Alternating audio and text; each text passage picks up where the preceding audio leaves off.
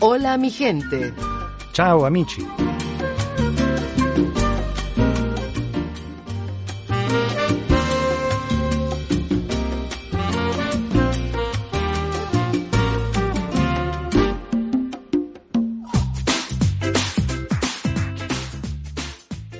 Ciao a tutti, sono Marisol Flores e sono qui per darvi il benvenuto dagli studi di Radio Vaticana alla nostra trasmissione. Hola mi gente, ciao amici.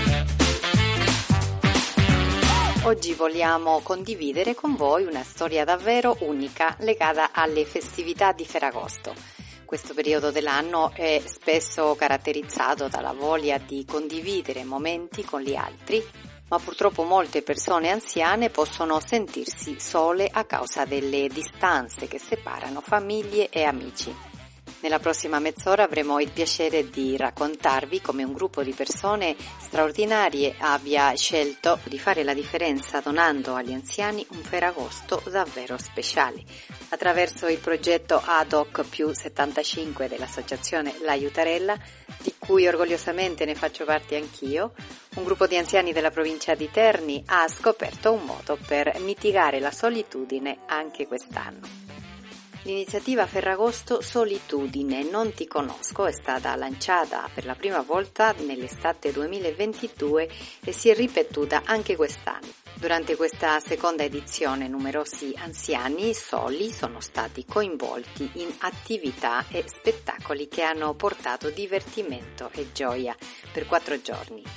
Non solo eh, gli anziani del progetto dell'Aiutarela hanno eh, tratto beneficio di questa iniziativa, ma anche gli ospiti della Casa del Pellegrino, l'albergo di Colle Valenza dove si è tenuto il soggiorno estivo. Quindi anche chi ha vissuto in questi giorni di Ferragosto lì ha avuto la possibilità di unirsi a questo gruppo. L'esperienza è stata ulteriormente arricchita dalla partecipazione attiva delle suore ancelle dell'amore misericordioso e della comunità maschile della congregazione fondata da Madre Speranza a Colevalenza.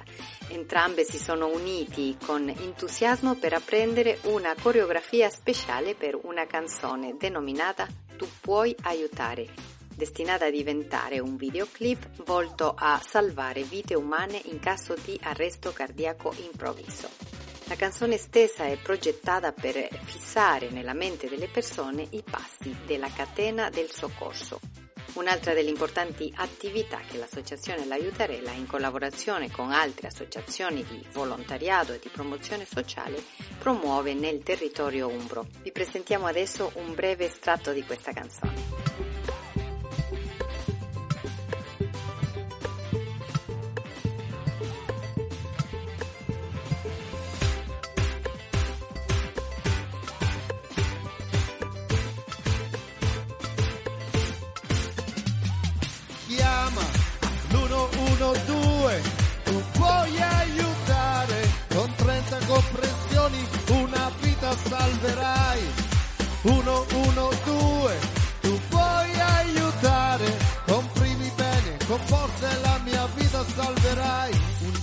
Qualsiasi stavo passeggiando. Mai avrei immaginato che questo sarebbe successo a me. Ho perso la speranza, ho perso la ragione. Dopo aver ascoltato un frammento di questa canzone che trasmette un messaggio così importante eh, riguardante la prontezza nell'agire in caso di arresto cardiaco improvviso che purtroppo in Italia rappresenta una delle principali cause di morte. Adesso è giunto però il momento di conoscere da vicino il gruppo di persone che si dedica con impegno a donare agli anziani momenti di compagnia e di gioia. E possiamo far questo grazie all'idea di realizzare brevi interviste individuali venuta a Maria Stella, una ragazza di 14 anni che fa parte del gruppo, dimostrando così come la passione e la creatività possono manifestarsi a ogni età. Ascoltiamo le loro voci.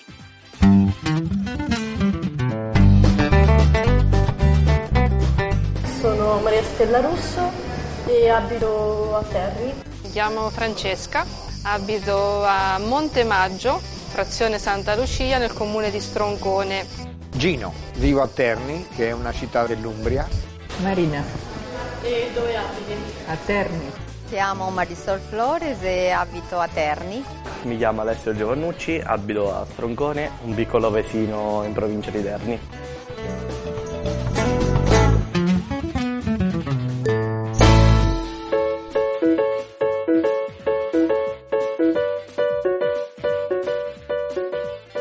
Sono Maria Stella Russo e abito a Terni. Ansiosa, parecchio, infatti anche adesso ansia e nostalgica. A me piace fare tante cose, eh, dormire, mi piace tanto giocare con i miei amici, anche disegnare. La più grande sfida mia personale da quando sono piccola è riuscire a integrarmi in un gruppo, non per quanto riguarda il parere degli altri, cioè di che cosa pensano di me, ma più che altro quello che io penso di me stessa, perché io da quando sono piccola che eh, sono in dei gruppi dove ci sta sempre chi è più grande di me. E questo mi dà insicurezza perché io sono andata a scuola un anno prima e quindi sono sempre stata in gruppi in cui c'era sempre chi era più grande di me. E ho provato a conviverci, però per me è sempre una sfida continua. Non c'è cosa più difficile che accettarsi per come si è veramente e il primo passo per accettarsi è esprimere se stessi in ogni forma, quindi come ti vesti, quello che dici, quello che fai. Una delle cantanti che mi piace di più è Ariete, la più importante per me è Spifferi, perché rappresenta appunto la mia nostalgia.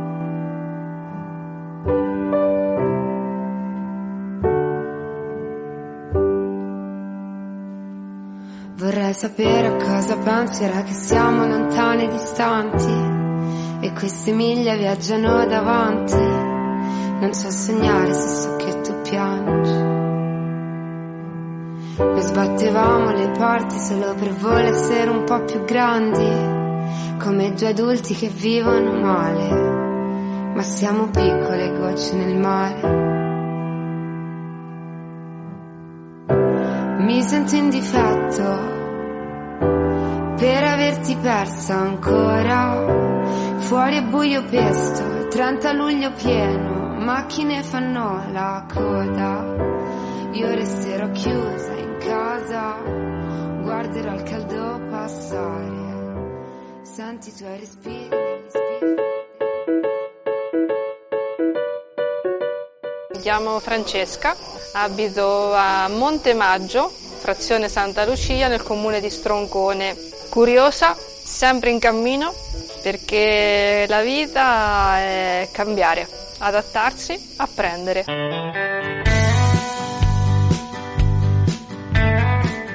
Più grande avventura nasce da una grandissima sofferenza che ho avuto tre anni fa e ho imparato da questa gravissima perdita personale che bisogna essere molto felici nella vita, vivere le cose belle, non perdere mai un giorno perché la vita come dà toglie, però dalle sofferenze nascono delle grandi esperienze che ti portano ad apprezzare sempre di più questa vita che è sofferenza, felicità, serenità. Al di là mie, dei miei impegni, quello che mi piace di più è cucinare. Cucinare mi rilassa, mi dà soddisfazione, eh, creo delle piccole grandi cose che mi danno gioia nel vedere poi i miei cari apprezzare oppure disapprovare quello che ho fatto. Vivere. Nonostante tutto, vivere. Più semplice, niente più da chiedere, niente di più semplice,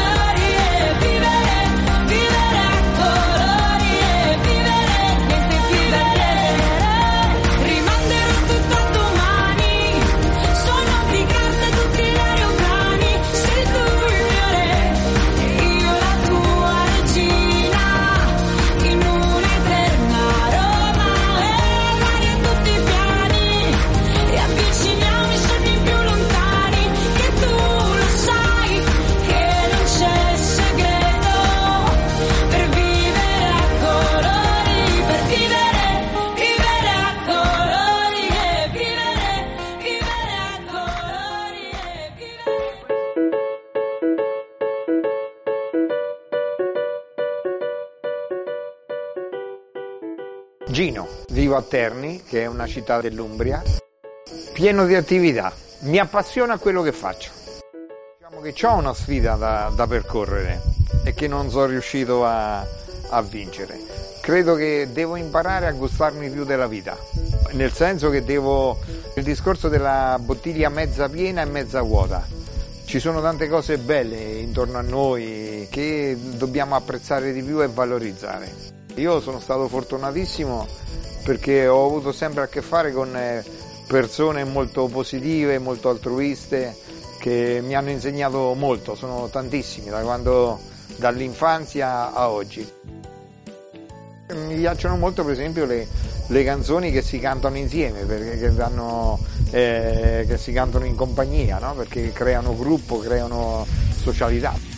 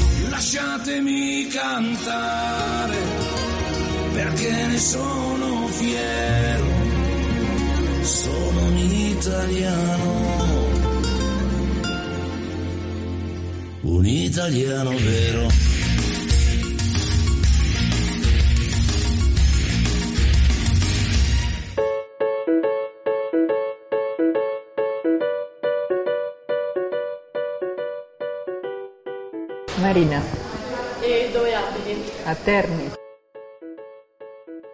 Mi considero fortunata perché ho avuto una famiglia importante che mi ha cresciuto, educato, educato alla fede, un padre e una madre molto profondi, tre sorelle e un fratello e eh, sono stati un gran- una colonna nella mia vita.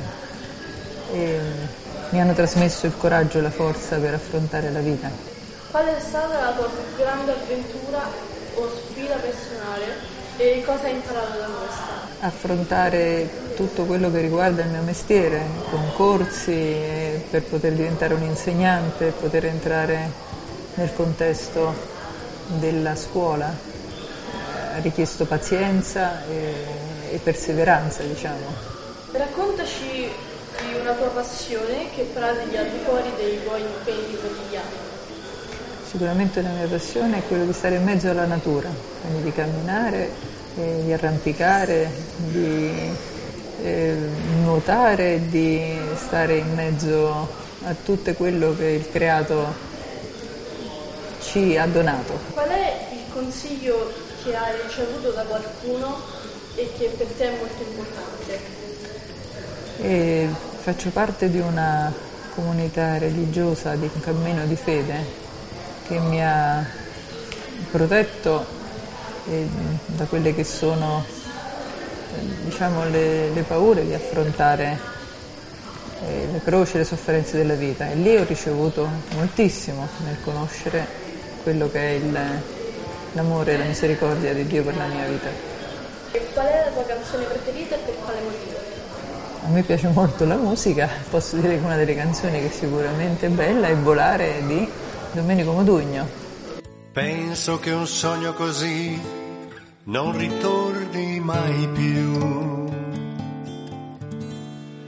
Mi dipingevo le mani e la faccia di blu. Poi d'improvviso venivo dal vento rapito e incominciavo a volare nel cielo infinito. Volare.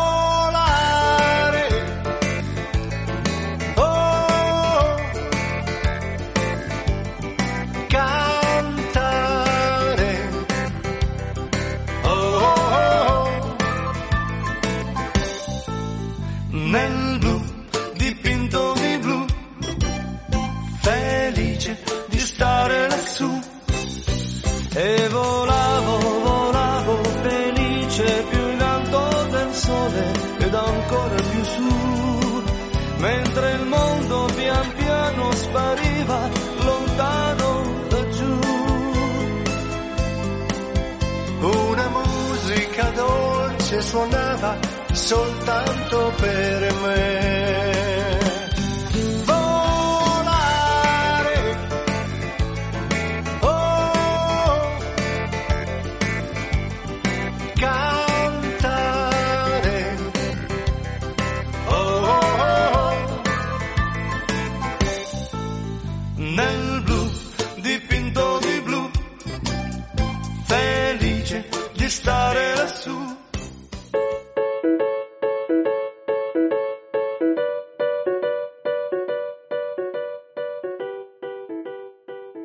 Chiamo Marisol Flores e abito a Terni.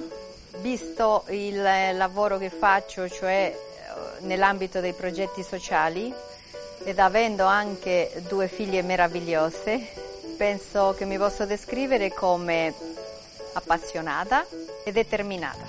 Determinata perché nell'ambito di, di tutta questa progettazione eh, ci vuole appunto determinazione per andare avanti anche oltre gli ostacoli che si trovano nel- nella strada. E appassionata perché in realtà non, non lo considero come un lavoro ma come una missione di portare avanti.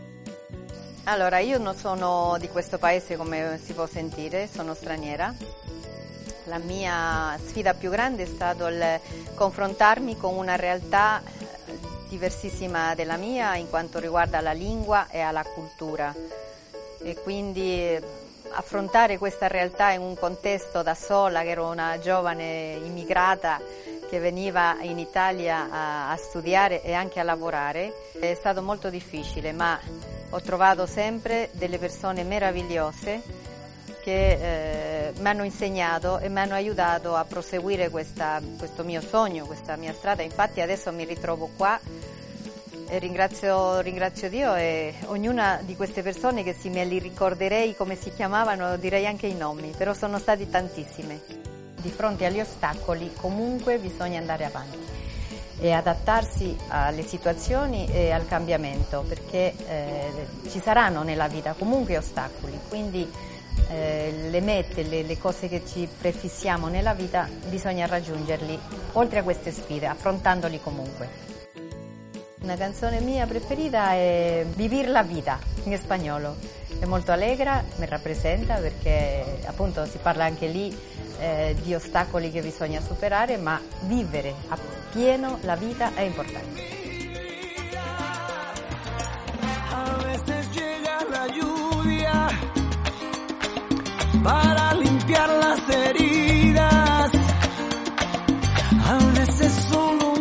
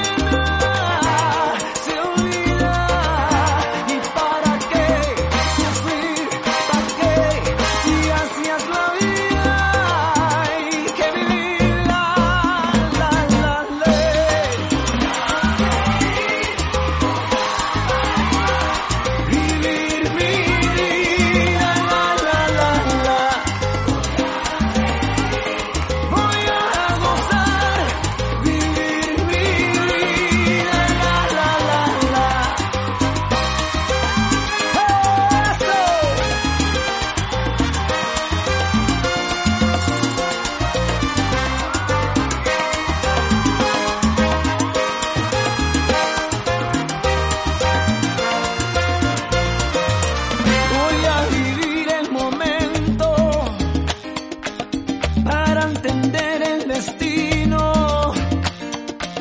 Voy a escuchar en silencio.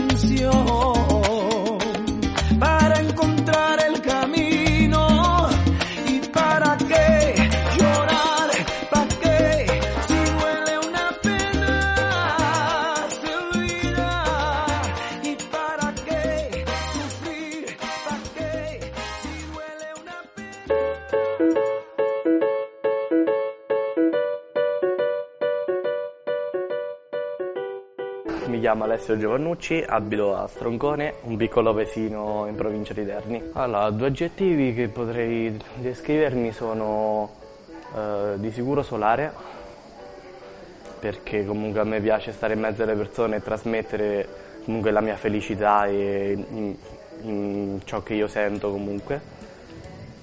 E potrei dire anche empatico, perché riesco comunque a capire ciò che le persone pensano e ehm, aiutarle eh, a superare dei problemi o comunque anche soltanto a stare in compagnia. Allora, una delle sfide più difficili che ho dovuto superare è stata una difficoltà che ho avuto tre anni fa mh, eh, nel mio nucleo familiare e mh, da questo ho imparato comunque che bisogna mh, seguire il proprio cuore e cercare di dare a- alle persone tutto il meglio di, di sé e non fargli mai mancare nulla.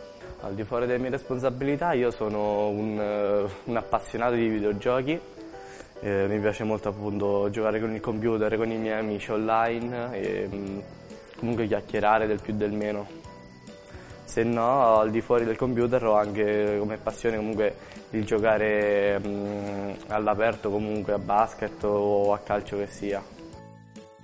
Allora, il, il miglior consiglio che abbia mai avuto è quello di mh, vivere la vita per ogni momento, vivere ogni giorno come se fosse l'ultimo. La mia canzone preferita è My Heart is a Stereo. No, la definisco la mia canzone preferita perché comunque il testo mi rappresenta molto e credo che comunque ogni persona deve essere ascoltata non da ciò che dice ma dal proprio cuore.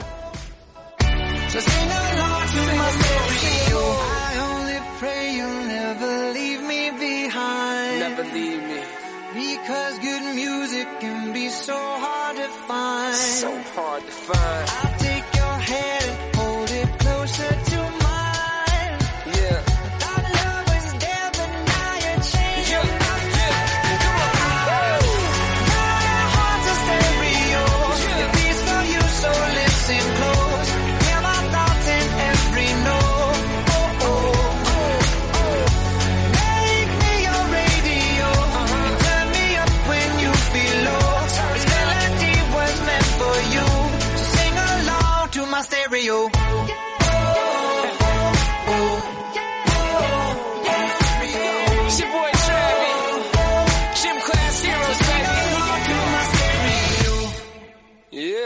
Ringraziamo ai volontari dell'Associazione L'Aiutarela di Terni, al suo presidente il dottor Gino Venturi, a Maria Stella Russo che ha donato a questa trasmissione il materiale audio raccolto durante il soggiorno estivo con gli anziani a Colle Valenza.